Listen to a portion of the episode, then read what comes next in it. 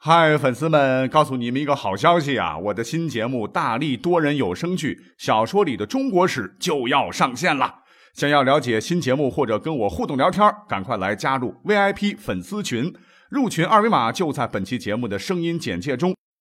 你也可以添加我的小号，拼音大历史加六零六 D A L I S H I 六零六，然后拉您入群，我在那儿等你。管他正史野史。这里只有大历史，大力讲的历史正在播出，欢迎收听本期节目啊！俗话说呀，得智者得天下，智就是智慧的智。那对于很多喜欢历史的朋友们来讲啊，很多古人的故事啊，其实也闪烁着智慧的光芒了。那么先说一个小寓言吧啊，话说呢，有一天呢，有一个年轻人呢，向一个老人家家来请教智慧的秘诀，他就问呢说。智慧从哪里来呢？老人家就说了：“从正确的选择来。”年轻人又问：“那正确的选择从哪里来呢？”老人家说：“经验。”啊，年轻人是刨根问底拦不住啊，还问：“那经验从哪里来呢？”老人家很坚定地说：“从我们的祖先那里来。”啊，所以说我们应该多多从古人那里啊，从历史的长河当中啊，去汲取智慧的营养，来丰富。指导我们的工作和生活，所以今天呢，我就跟各位来分享几个古代的智慧故事。我们呢，还是按照时间的顺序来一个个展开来讲。第一个故事可能比较熟啊，这个故事呢，发生在什么时候呢？发生在商朝纣王时期。那纣王是个暴君了哈。话说当时纣王呢，刚登基不久啊，所谓是率土之滨，莫非王土啊。这个纣王啊，就自我膨胀了哈，立马命令全国的这个能工巧匠呢，为他磨了一把。象牙筷子，这个纣王有个叔父，也是当时商的一个贤臣，叫箕子啊。知道以后非常的担心呐。他说：“象牙筷子那肯定不能配粘土烧制的陶器喽，一定得改用犀角做的杯子。啊，用了象牙筷子、犀角做的杯子，肯定不能用来盛这个菜汤豆羹啊。啊，要成山珍海味才相配。那吃了山珍海味啊，就不愿再穿粗衣葛服了。”而要穿锦绣的衣服，那再也不愿意住茅屋陋室了，要用要住高楼大厦了，要乘华贵的车子了。如果照这样发展的话，那么商国境内的物品将不能满足纣王的欲望，他很有可能将来是征掠四方啊，来掠夺各国的珍奇异宝。对此啊，我感到真的很害怕啊，担心会有不好的结局啊。果然啊，如妻子所料，后来呢，这个纣王啊，呃。真是贪欲越来越大啊！是征用了成千上万的这个劳力，修建了占地三亩的露台，以白玉为门的琼室，然后再搜罗珍宝和奇珍异兽，充塞其中啊，日子过得是好不奢华。同时，这哥们儿还在露台旁边祝酒为池啊，悬肉为林呐，使裸体男女在其中相逐戏，以供纣王取乐啊。这个纣王吃饱了没事干，还乱搞这个发明啊，创造了这个炮烙等酷刑。就把人啊，这个绑在啊烧热的这个铜柱上，活活烧死。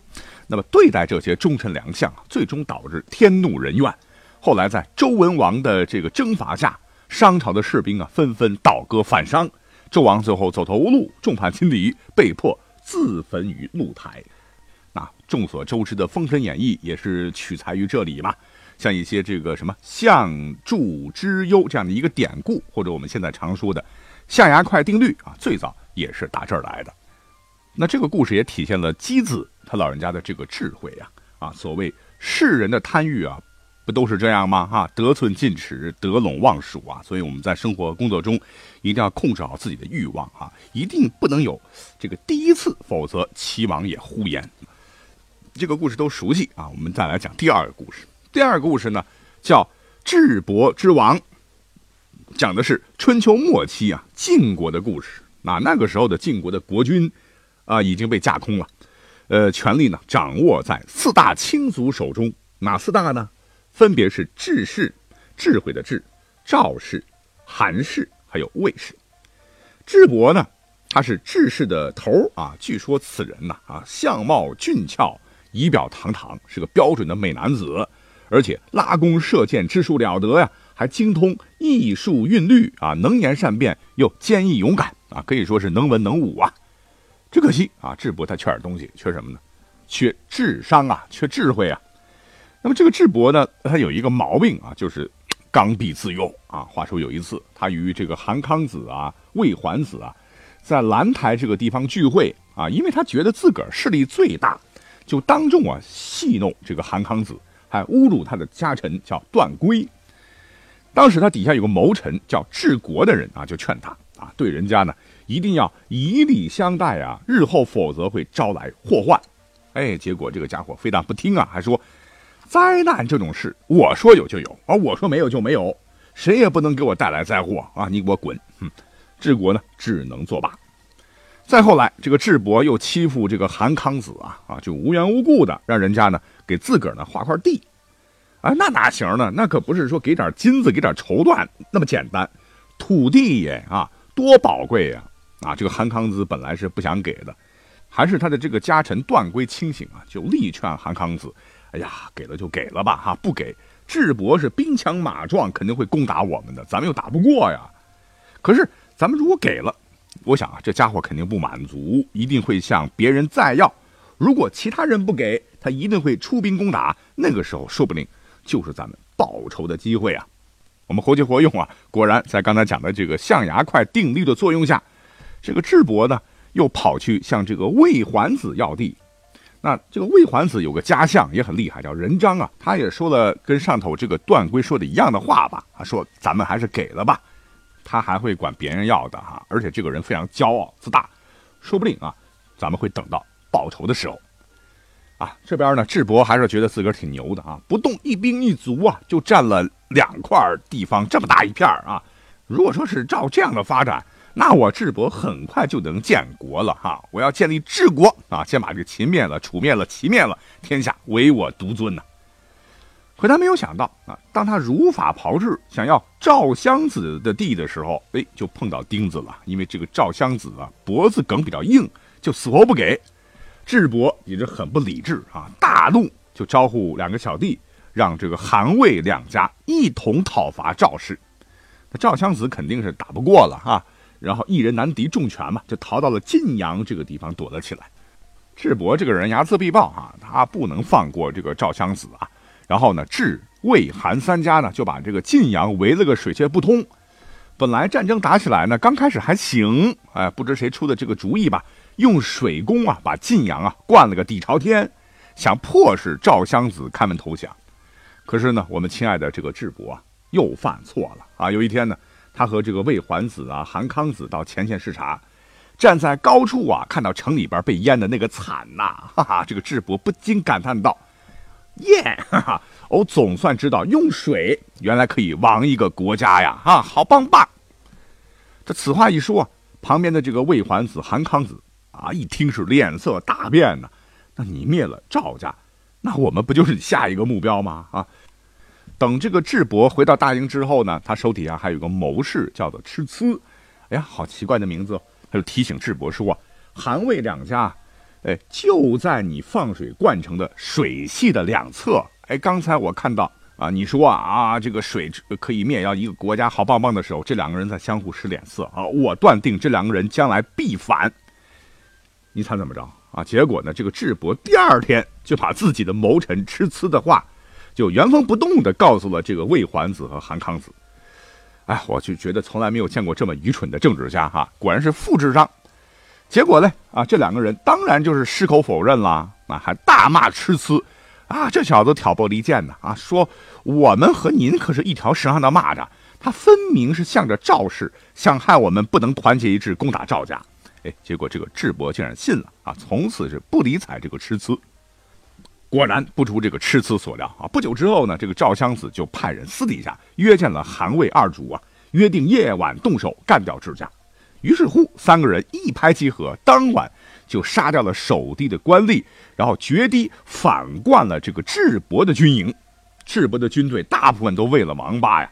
然后韩魏两家立即从两翼攻击，赵襄子率军从正面进攻，大败智伯军。智伯后来被活捉，啊，被处死了。地盘呢也被其他三家给分了，族人呢也被全部杀光，从此智氏灭亡。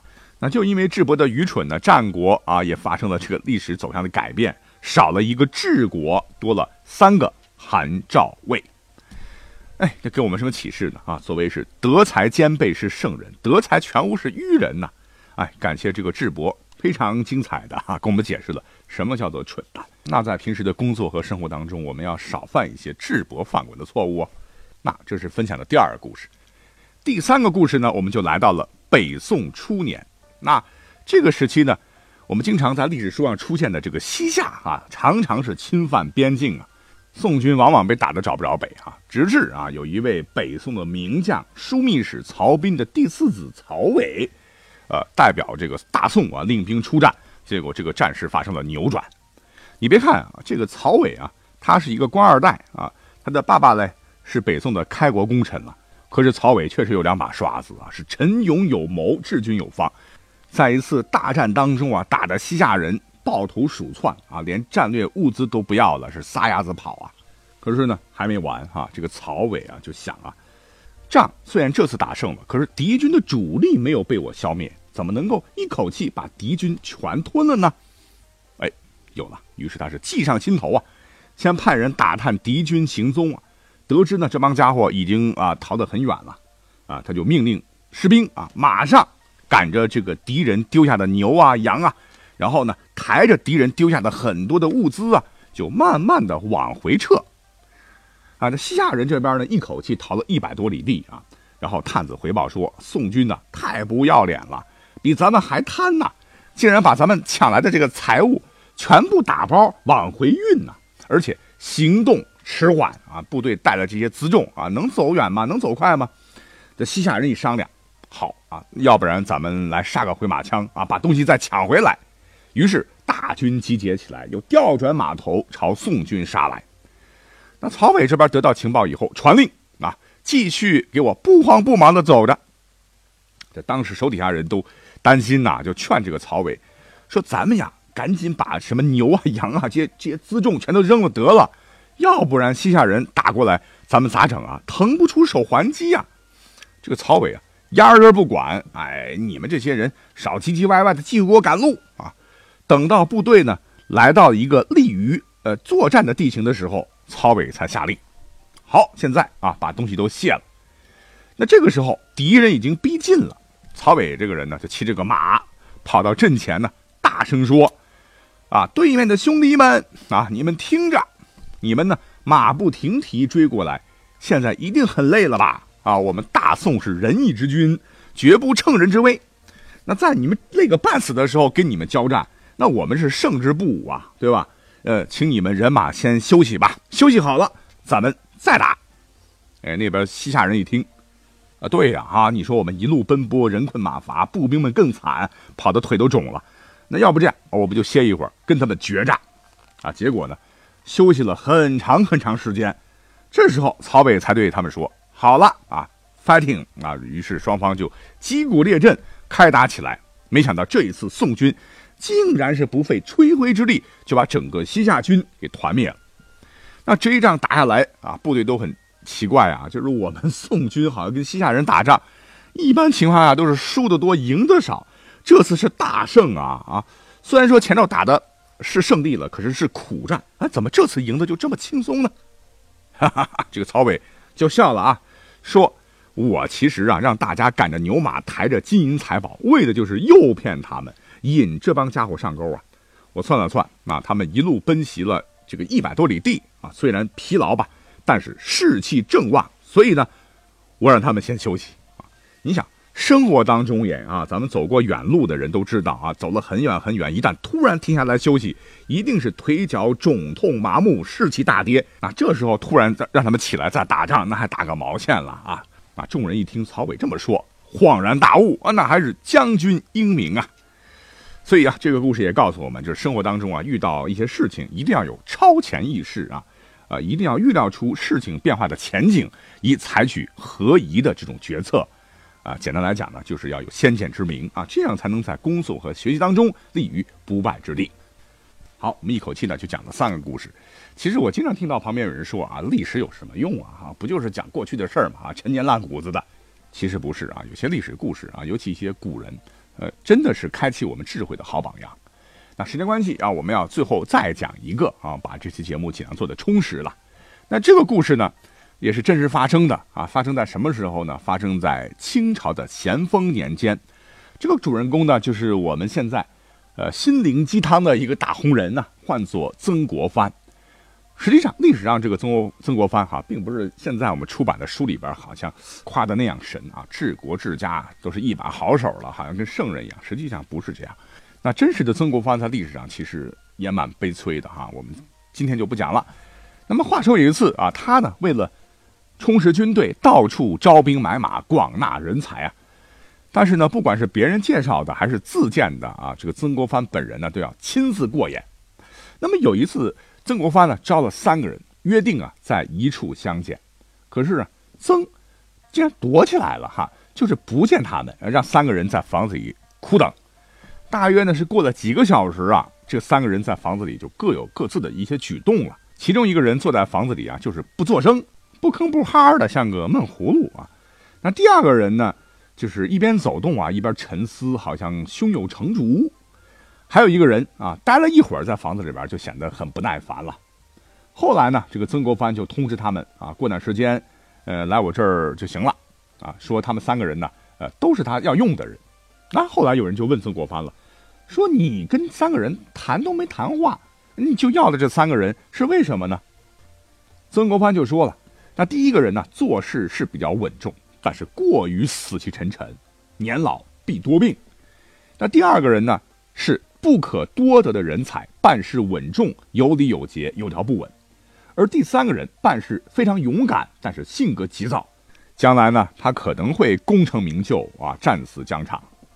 那大约过了多少年以后呢？哎，果然像曾国藩所说的那样啊，第一个人。像王某啊，因年老病发，不久死在战场。第二人就是彭玉麟，这个人在历史上也很有名气啊，是立战功建水师啊，官至兵部尚书。第三个人呢叫江中元，立战功，官至安徽巡抚，但是后来在泸州战死。那这个故事告诉我们什么呢？就是慧眼识人是多么的重要啊！分善恶，明事理啊！不管是在工作中还是生活当中，呃，我们都需要用慧眼。照亮我们前方的路啊！谁说历史不重要啊？你看这些故事，他们就是慧眼呐。好，感谢各位的收听，我们下期再会。